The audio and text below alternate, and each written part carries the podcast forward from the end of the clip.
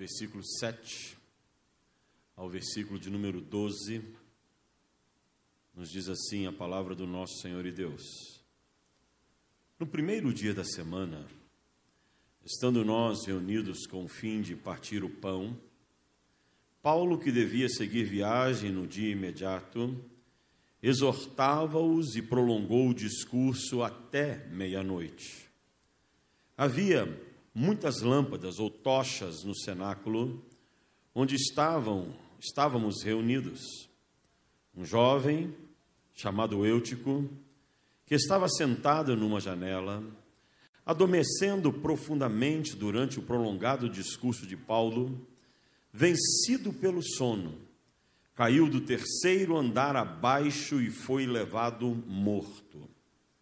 Descendo, porém, Paulo inclinou-se sobre ele e, abraçando, disse: Não vos perturbeis, que a vida nele está. Subindo de novo, partiu o pão e comeu, e ainda lhes falou largamente, até o romper da alva, e assim partiu. Então, conduziram vivo o rapaz e sentiram-se grandemente confortados. Vamos orar. Deus ministra aos nossos corações a tua palavra, aquilo que tu tens guardado para nós nessa noite, que venha do teu trono para as nossas vidas e que tu possas usar o teu servo, dando a ele a porção dobrada do teu espírito, para que ele seja apenas um instrumento nas tuas mãos para ministrar a tua palavra a cada um de nós nessa noite. Nós declaramos a vitória da tua palavra e repreendemos todas as forças e resistências contrárias à tua ministração e assim te adoramos. Em nome de Jesus. Amém. Meus amados irmãos, nós estamos diante de um texto muito interessante da narrativa de Lucas, porque você sabe perfeitamente que quem escreve o livro dos Atos dos Apóstolos é Lucas, aquele que não foi discípulo apóstolo de Jesus, mas foi discípulo depois, em que ele passa a andar com o apóstolo Paulo e cuida da vida de Paulo, porque Lucas, ele era um médico grego, alguém que o Senhor separou para poder ser bênção na vida do apóstolo Paulo. Então Lucas, na sua narrativa sobre aquilo que aconteceu na igreja primitiva, ele vem e narra esse, esse momento muito interessante na vida do apóstolo Paulo e que certamente nos ensinará nessa noite muitas lições preciosas. Que pode parecer que você não consiga ver essas lições, mas esse é um texto riquíssimo que nos abre a visão sobre a nossa vida e o nosso relacionamento com Deus nos dias de hoje. Então lá estava Paulo, ele havia acabado de sair da região da Macedônia, desceu até Troade. Ali em Troade ele encontra-se com alguns amigos e colaboradores, dentre eles, e você pode olhar na narrativa do texto anterior, dentre eles vai aparecer o próprio Lucas, Timóteo e outros homens mais, porque Paulo era um homem que sempre estava acompanhado de pessoas para ajudá-lo na obra. E ele então está ali com seus amigos. Ele chega para poder ter um tempo de comunhão com eles. Estava Tito, e Tito era um pastor importante naqueles dias, e ele vai até Paulo, porque Paulo queria conversar com Tito a respeito da igreja de Corinto. A confusão que estava existindo no meio dos corintianos. Porque os irmãos sabem que ali é lugar de confusão. Se existe um lugar de confusão, é no meio dos corintianos. E Paulo resolve encontrar-se com Tito para poderem resolver alguma situação. E quando eles estão ali pensando e conversando, Paulo então chega em Troade e em Troade ele vai ter comunhão com a igreja. O texto é bem simples, é bem claro. No primeiro dia da semana, que é o domingo. E os cristãos, já naqueles dias, guardavam domingo como sendo o dia especial. Não é o sábado o nosso dia especial. O sábado, ele pertence à lei. Nós somos da era da graça. A era da graça fala de primícias. Nós oferecemos o primeiro dia da semana, que é a nossa primícia, para nos reunirmos na comunhão dos santos e adorarmos a Deus e termos um momento de celebração, um momento de alegria, de ouvir a palavra. Então Paulo ele se reúne com os seus irmãos, com a igreja de Troade, e ali no domingo, no primeiro dia da semana, eles estão fazendo aquilo que nós iremos fazer hoje à noite, participando da ceia. Era um tempo de relembrar o que Deus havia feito, porque a ceia significa isso. É trazermos à nossa memória aquilo que nos dá esperança. Nós relembramos que Jesus Cristo morreu por nós na cruz, que Deus nos amou de tal maneira que enviou seu filho Jesus para que assumisse o meu lugar, o teu lugar, o nosso lugar naquele madeiro. Ali ele entrega o corpo, que é simbolizado no pão derrama o seu sangue, que é simbolizado no mosto da uva ou no suco da uva. E ele, antes de morrer, diz isso aos seus discípulos: Olha, sempre que vocês se reunirem para poderem tomar a ceia, façam isto em memória de mim. Lembrem-se de mim, lembrem-se daquilo que eu estou fazendo por vocês, lembrem-se do meu sacrifício, lembrem-se da minha da verdade do evangelho da graça. Então se reúnam e tragam à memória que Jesus morreu para nos dar vida e vida eterna, porque ele morreu para nos perdoar dos nossos pecados. E eles estavam ali reunidos. O texto não diz quantos irmãos estavam naquele lugar. Mas havia muitas pessoas, porque a casa estava cheia. Era uma casa de três andares. No terceiro andar, como é comum naquela região, existe uma grande varanda, porque as pessoas que constroem casas na região da Grécia, ou mesmo do mundo antigo, devido ao calor, eles têm o hábito de fazerem uma parte superior, onde eles podem reunir a família e ser um lugar de maior frescor. Então eles estavam neste lugar, no alto da casa, reunidos. E Paulo então começa a pregar a contar as maravilhas, a falar daquilo que Deus estava fazendo no meio dos gentios, como Deus estava operando coisas tremendas, pessoas estavam sendo curadas, ah, possessos e oprimidos estavam sendo libertos, perdidos estavam sendo salvos. Talvez ele tenha até dado um testemunho a respeito do seu encontro com Cristo ali em Damasco, e Paulo está pregando. O texto nos dá uma noção que talvez ele tenha começado a pregar no início da noite. E como ele iria viajar no dia seguinte, ele resolveu então falar tudo o que ele sentia no seu coração, tocado pelo Espírito Santo, para aquela igreja que ali estava reunida naquela casa. Passa-se uma hora, duas horas, e Lucas vai dizendo que Paulo se prolonga no seu falar. Paulo se prolonga naquilo que ele estava pregando. Se você pegar o texto inteiro, principalmente no versículo de número 11, você vai ver que Paulo começa a falar no início da noite e termina no início da manhã. Então aqui é uma vigília. Ele deve ter começado a falar provavelmente por sete, oito horas da noite e terminou por cinco horas da manhã. E eu fico tentando imaginar a cena. Se hoje, quando o pastor prega uma hora, os crentes já ficam inquietos, já querendo ir embora, assistir o gol do Fantástico lá, ou assistir o Fantástico que está acontecendo, ou já ficam aqui pensando no lanche que vão comer na hora que sair do culto, a pizza que espera, e o pastor não para de falar, e o pastor continua falando, e tem crente, não duvide não, que ora assim, oh Deus, faz o pastor pregar rápido. E Paulo está pregando uma noite inteira. E os crentes estão lá. Mas quando é por volta da meia-noite, diz o texto que esse jovem chamado Eutico estava ali e caiu do terceiro andar e morreu. Paulo então vê o alvoroço, porque se algo, algo que nós vemos é quando a congregação começa a ficar irrequieta. E Paulo viu que a congregação estava irrequieta, e alguém deu um grito. E Paulo perguntou o que havia acontecido, e logo disseram: Olha, um jovem aqui de cima caiu lá embaixo, e ele morreu, e as pessoas desceram, e Paulo vai atrás, e quando Paulo se aproxima, sem fazer muito alvoroço, sem necessidade de um culto de cura e libertação, sem precisar fazer uma, uma oração de poder, ou mesmo ungir aquele jovem. Paulo se aproxima, toca no jovem e lhe restitui a vida, porque o poder do Espírito Santo estava com Paulo, e Paulo sabia que ele poderia dar àquele jovem novamente a vida. Então Paulo diz: tomem-no, ele está vivo, mas Deus havia realizado aquele milagre. Como não era o intuito do culto? Enaltecer o milagre, mas sim a palavra, e nós temos que aprender isso.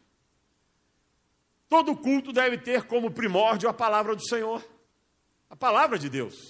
Nada é mais importante no culto depois de adorarmos ao Senhor, do que ouvir a palavra do nosso Senhor e Deus. A palavra de Deus é fundamental. A palavra de Deus nos ensina. Paulo então volta e continua ministrando a palavra. Mas eu quero meditar nesse tempo em que esse jovem caiu de, do terceiro andar. A pergunta é: por que é que ele caiu? O texto é simples. Porque ele foi tomado pelo sono. Foi tomado pelo sono. Ele adormeceu e caiu. Assim como muitos crentes estão adormecidos nos dias de hoje. Há muitas pessoas que estão dormindo na sua vida espiritual, dormindo no seu relacionamento com Deus, adormecidos na sua intimidade com o Senhor. Eutico representa o tipo de crente que nós encontramos nos dias de hoje que estão adormecidos espiritualmente e que precisam despertar urgentemente antes que caiam e morram.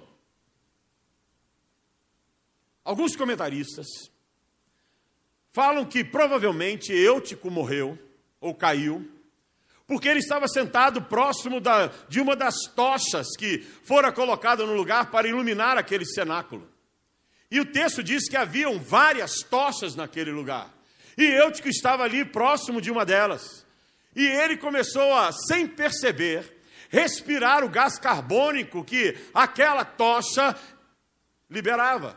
E você sabe o que acontece quando você inala muito gás carbônico? Você entra num processo de entorpecimento você fica entorpecido. E ele estava ali e ele não percebeu aquele torpor tomando conta da vida ou do corpo dele. E de repente, num, num momento, ele perde o equilíbrio e cai, porque ele já estava adormecido ou entorpecido por aquele gás que estava sendo liberado próximo dele. Sabe, meus amados, existe muita coisa acontecendo no meio da igreja que não vem de Deus e que não vem de Deus. Há muitos rituais, há muitos momentos em cultos que os crentes estão gerando, estão criando, e que nada tem a ver com a adoração, o louvor ou a intimidade com Deus. Há muita coisa acontecendo no cerne da igreja que precisa ser extirpada, arrancada, porque não tem nada a ver com aquilo que Deus quer para nós, e pelo contrário, tem entorpecido a muitos crentes que frequentam a igreja.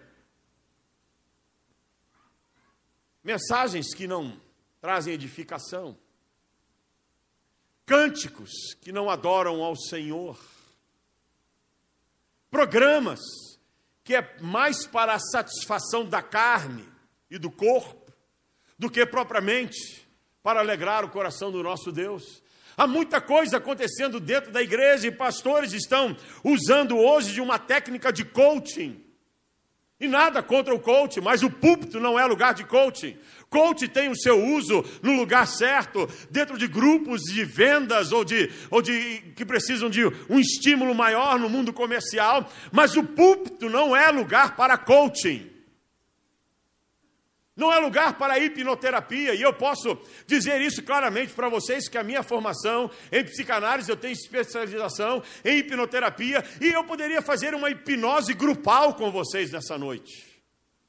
Mas aqui não é o lugar, como muitos têm usado. Sabe aquela coisa que você chega dentro do templo e alguém já abaixa as luzes, e fica o tecladista no fundo tocando, e o pastor falando num tom mais neutro. Isso é hipnose. Isso é hipnose.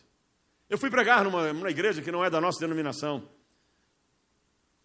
E comecei a pregar e o tecladista começou a tocar no fundo. E eu tenho um sério problema, já tive epilepsia, então eu preciso de uma necessidade de concentração muito forte. E ele começou a tocar no fundo, eu tive que parar o sermão e dizer, irmão, dá licença, dá para ficar sem tocar? Ele estava no lugar mais alto, dá para ficar sem tocar, porque senão eu não consigo me concentrar no meu sermão, porque isso me atrapalha. E parei com aquilo, mas isso é uma técnica de hipnose que muita gente tem usado e os crentes têm achado maravilhoso. E conforme eles vão ouvindo, eles nem prestam atenção mais na palavra para saber se aquela palavra é realmente uma palavra de Deus. Perderam a visão de serem crentes bereanos que provavam os, pecador, os pregadores e provavam a palavra e diziam se a palavra era de Deus ou se a palavra não era. Então nós temos que tomar cuidado com esse torpor que tem entrado dentro da igreja com esse entorpecimento de muitos crentes, com filosofias que nada tem a ver com a palavra de Deus. E eu fico às vezes vendo crentes caindo no pecado porque estão entorpecidos, seduzidos pelo prazer da carne. Não entre por esse caminho, é caminho de morte, diz a palavra do Senhor. É caminho que nos leva para longe de Deus. Eu olho para os jovens e às vezes eu oro pelos jovens dizendo: Senhor, que eles tenham sabedoria, que eles tenham clareza, que eles consigam entender o teu evangelho, que quando nós, como sacerdotes, falamos não faça, não é porque nós não nós, nós estamos querendo proibi-los de alguma coisa, mas é porque nós amamos os jovens e queremos vê-los salvos para a honra e glória do nosso Senhor e Deus. Então, jovem, presta atenção numa coisa. Ouça os mais velhos. Eles sabem o que é melhor para a tua vida. Não caia nesse entorpecimento da filosofia do mundo que tem entrado dentro, da, dentro das igrejas. Não caia nisso. Isso vai te levar para longe do Senhor, isso vai te intoxicar e você vai perder a razão e a visão do teu relacionamento com Deus. Mas há uma outra visão que eu tenho a respeito desse texto, que eu também posso compartilhar com vocês. Por que Eutico caiu do terceiro andar? Porque ele estava cansado, talvez tenha trabalhado muito o dia inteiro, ou a semana toda, e chegou ali e Paulo começou a falar. Então ele procurou uma janela, e ali na janela, numa posição mais confortável, o pastor pregando, ele resolveu tirar um cochilo no meio do culto, devido ao cansaço da vida. E ele então cai do terceiro andar. Tem muito crente que está cansado com a vida, não cansado da vida mas tem se deixado levar pela correria dos dias de hoje, pela loucura que nós vivemos, e nós vivemos dias de loucura, meus amados. Nós já não nos desligamos mais. Depois que criaram o celular e colocaram a internet na palma das nossas mãos, nós deixamos de ter momentos em que podemos descansar, em que podemos nos desligar. Aonde vamos, estamos levando o celular. Isso traz cansaço, porque você não se desliga de problemas, você não se desliga do teu trabalho, você não se desliga de situações, você não consegue ter o teu momento de paz. Isso vai trazendo um estresse, um cansaço. No mundo profissional nós chamamos isso de um burnout. Aí você já não tem mais tempo para Deus, porque você está tão cansado, tão cansado, tão cansado, que não sobra mais tempo para Deus. Sabe qual é a coisa que nós, os pastores, mais ouvimos? Quando encontramos alguns irmãos que não vêm aos cultos ou que não participam da programação da igreja, irmão, senti sua falta na igreja e tal. Ah, pastor, eu estava tão cansado que não deu nem vontade de ir ao culto. Mas eu garanto que você vai trabalhar cansado. Eu garanto que se tiver uma festa, você vai numa festa mesmo cansado. Eu garanto que se tiver um lazer, você vai ao lazer mesmo cansado. Eu garanto que se tiver um churrasco na igreja, porque a única hora que crente pode ser carnal é na hora do churrasco, meus amados. Se tiver aqui um convite para uma picanha, você vem correndo, porque o preço que está a picanha, você tem que vir correndo. Se tiver um convite para uma picanha, você vem correndo. O crente pode estar cansado, pode ter trabalhado o dia inteiro, pode ter ralado demais, pode estar com dor na junta, mas vai ter uma festa. Ele logo toma um banho e diz: Estou pronto, mas para vir à igreja estou cansado. Estou cansado. Corre na vida e deixa Deus de lado. Corre atrás das coisas do mundo e deixa Deus de lado, corre atrás das questões materiais e deixa Deus de lado, corre atrás da sua, do, da sua satisfação para a vida econômica e deixa as coisas de Deus de lado. Quantos crentes deveriam estar hoje aqui neste culto para adorar o Senhor, mas não vieram porque estão cansados e precisam descansar porque amanhã vão trabalhar? Não é isso? Não, pastor. Segunda-feira eu tenho que trabalhar. Então domingo eu vou descansar. Cuidado com o cajado do Senhor. O cajado de Deus é rígido. O cajado de Deus é firme. E o cajado de Deus disciplina. Então lá estava eu, tipo, cansado. Encostou no alpendre. Veio o sono e ele caiu. Ele caiu. Por causa do seu cansaço. Mas há uma outra visão ainda, e eu, eu disse para vocês que o texto é rico. Lá estava Eutico. Chegou naquele salão, as pessoas, o salão cheio, as pessoas reunidas. Eutico então vai e resolve se acomodar no lugar. Se acomodar. E ele se acomoda num lugar que era fresco, num lugar onde batia aquele ventinho gostoso, e ele ali fica, e ele nem sai dali para não perder o lugar. Ele fica ali porque o lugar era muito gostoso, e ele está ali, Paulo pregando, e aquele ventinho gostoso, e ele acomodado no seu lugar, num lugar que ele achou que era precioso, e ele fica tão acomodado que ele relaxa, e ao relaxar, ele tem o sono, e ao ter o sono, ele despenca do terceiro andar e cai e morre. Nós vivemos dias de zona de conforto, em que os crentes entraram em zona de conforto, em que os crentes querem o caminho mais fácil para eles.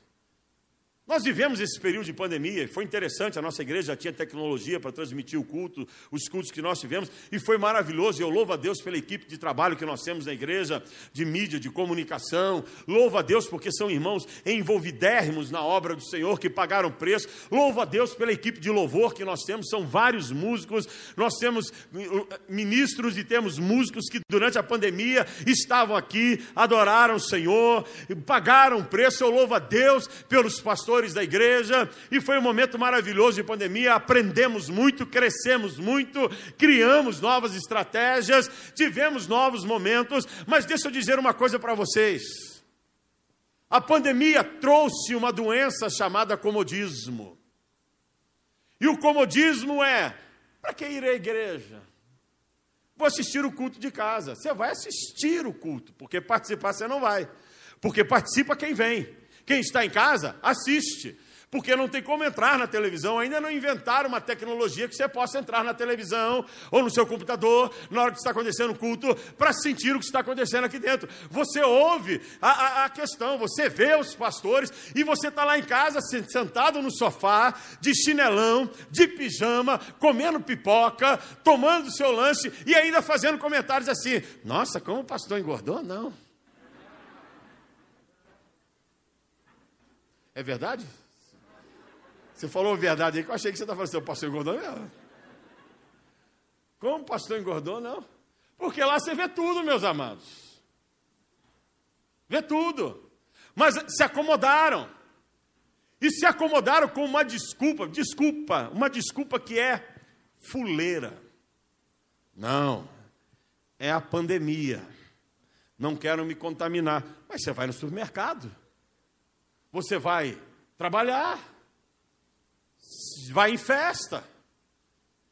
Se morrer alguém por causa da pandemia, você está lá. E a igreja vai te contaminar. E a igreja vai trazer malefícios para você. Então sai dessa zona de conforto, sai dessa desculpa, sai dessa condição de dizer: não, eu não posso, porque eu estou muito bem aqui, é gostoso ficar em casa, eu não tenho que encontrar ninguém, eu não tenho que fazer esforço, eu não tenho que trocar de roupa, e é tão bom que acabou o culto, eu já viro para o fantástico. Acabou de cantar o único, e está lá ouvindo: é fantástico. O homem é elástico, só come plástico, é fantástico. Está lá. Mas caiu no comodismo e vai perdendo a comunhão, vai perdendo a comunhão. Meus amados, se todos os membros da nossa igreja viessem ao, ao, culto de ceia, não caberiam as pessoas aqui dentro, porque nós temos muito mais membros e pessoas na nossa igreja do que nós temos visto aqui nessa noite. Mas qual é o problema da atualidade? Comodismo. Ele se acomodou e se arrebentou. Ele se acomodou e caiu de onde estava. Ele se acomodou e perdeu a vida. Porque vai esfriando, você vai esfriando espiritualmente. Quando você entra numa zona de conforto, em que envolve a tua vida espiritual, a tua chama vai se apagando, a tua chama vai diminuindo, e você, às vezes, sem perceber, vai se distanciando de Deus, porque vai se acomodando com aquela vida, vai se acomodando com aquele hábito, vai vivendo daquela forma, e você vai cada vez mais se conformando com aquilo, e achando que não tem problema nenhum, e você não vem mais para ter comunhão com os santos, porque se acomodou. Então Deus vai vir e vai te dar um chacoalhão.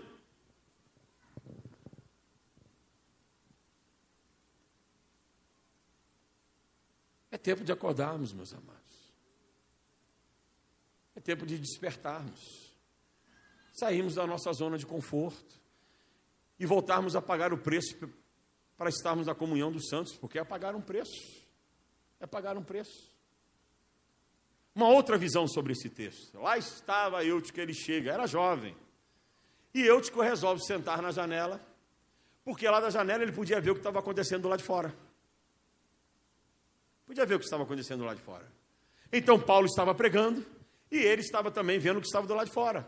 Ele podia ouvir e ver o que estava acontecendo lá de dentro, mas os seus olhos estavam voltados para o lado de fora. Ele também podia ver quem estava passando lá, porque lembre-se que Troade é, é uma, uma, cidade, e nas cidades de antigamente as ruas eram bem movimentadas por serem estreitas, e lá estava Eutico sentado, e passava uma pessoa, e ele via, e olhava para Paulo, e via a pessoa, e alguém mexia lá, e ele via, e ele se distraindo com as coisas que estavam do lado de fora. Ele resolve sentar-se ali.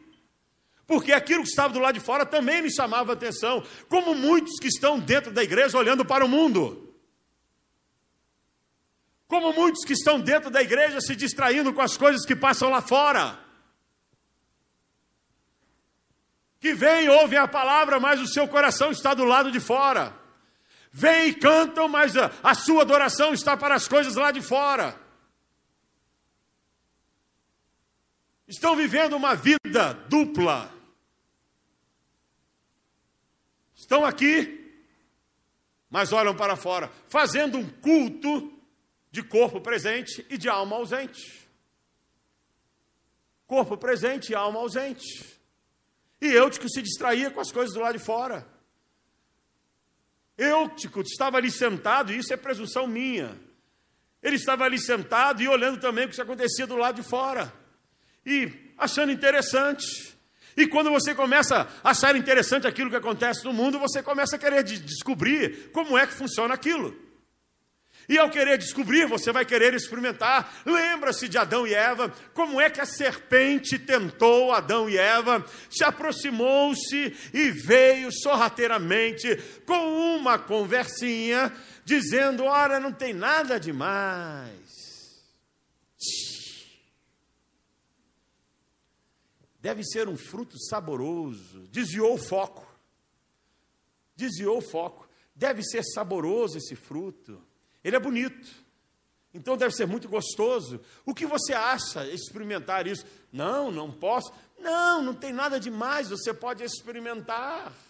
Pode experimentar que não tem nada demais. Você vai experimentar e vai ver que nada vai acontecer. E Eva cai no engano da serpente, porque estava olhando para o lado de fora e não mais olhando para Deus. Estava ouvindo as vozes de fora e não mais a voz de Deus. Estava cedendo para aquilo que estava vindo em sua direção e que lhe mexia com a curiosidade e desviara a sua visão de Deus.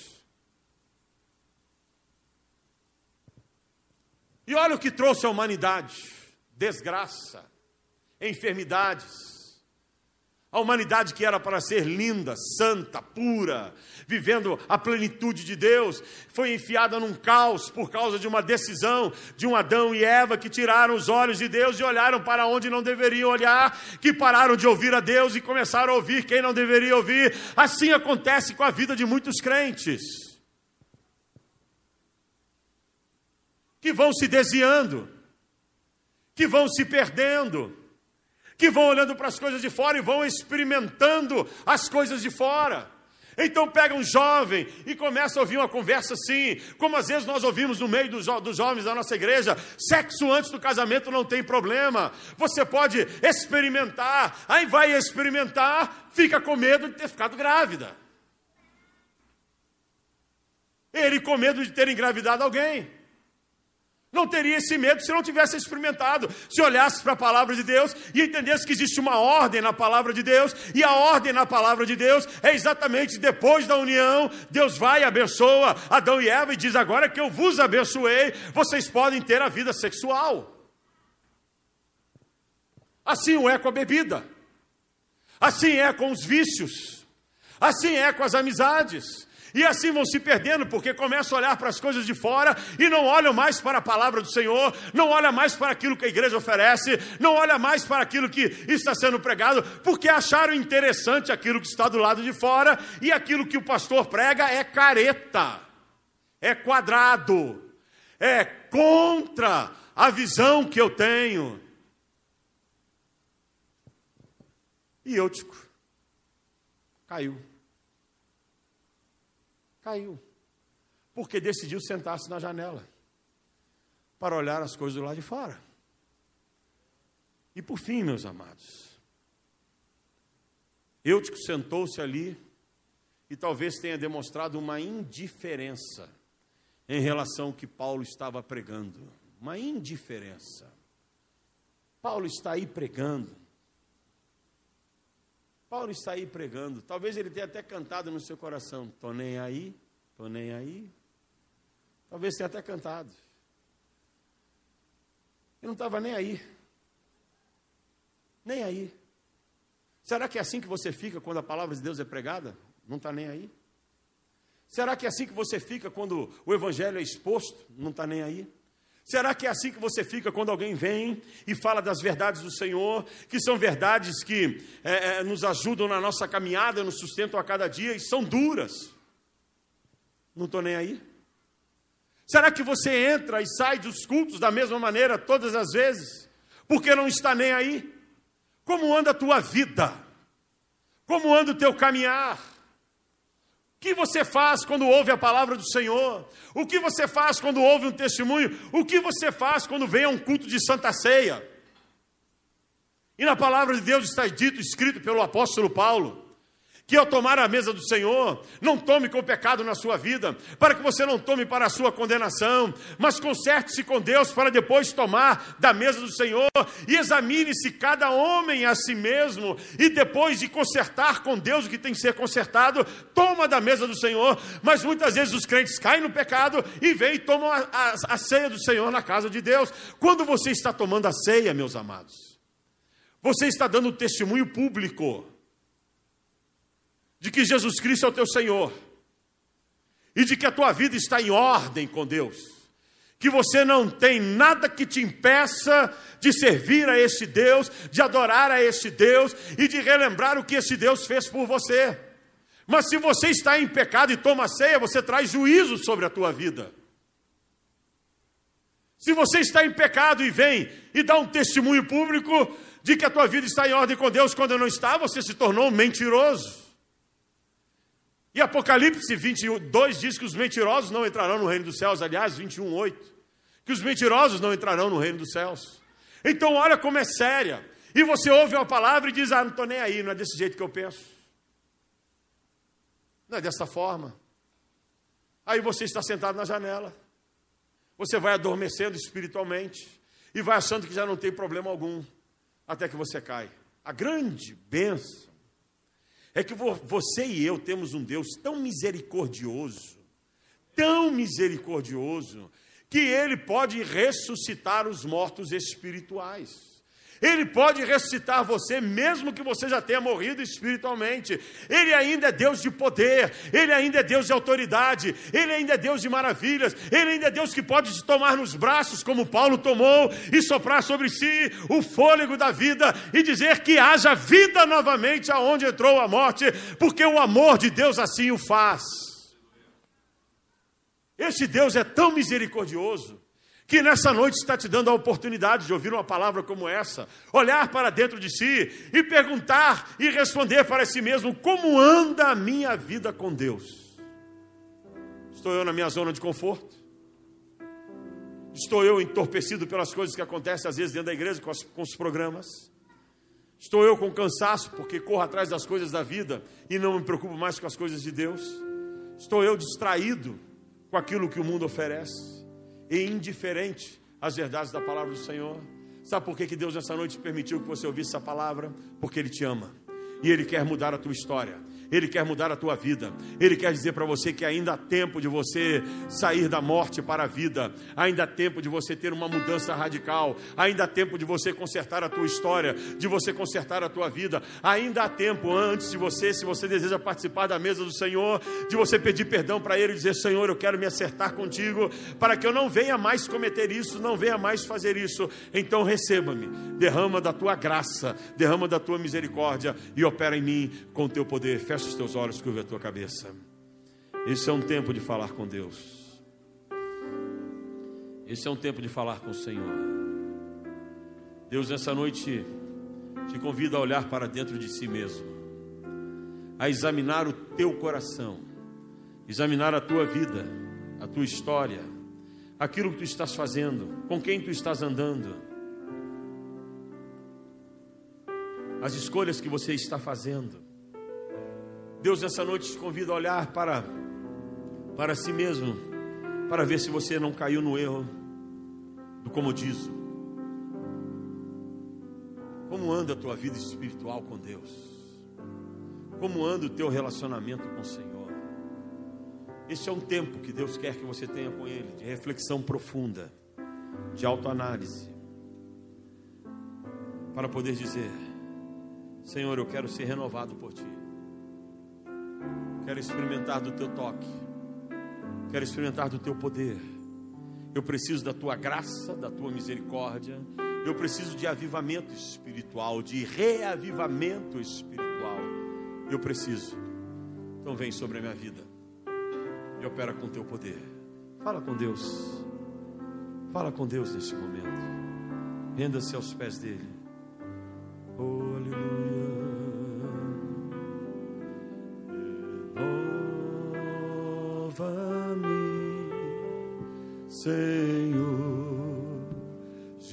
Jesus.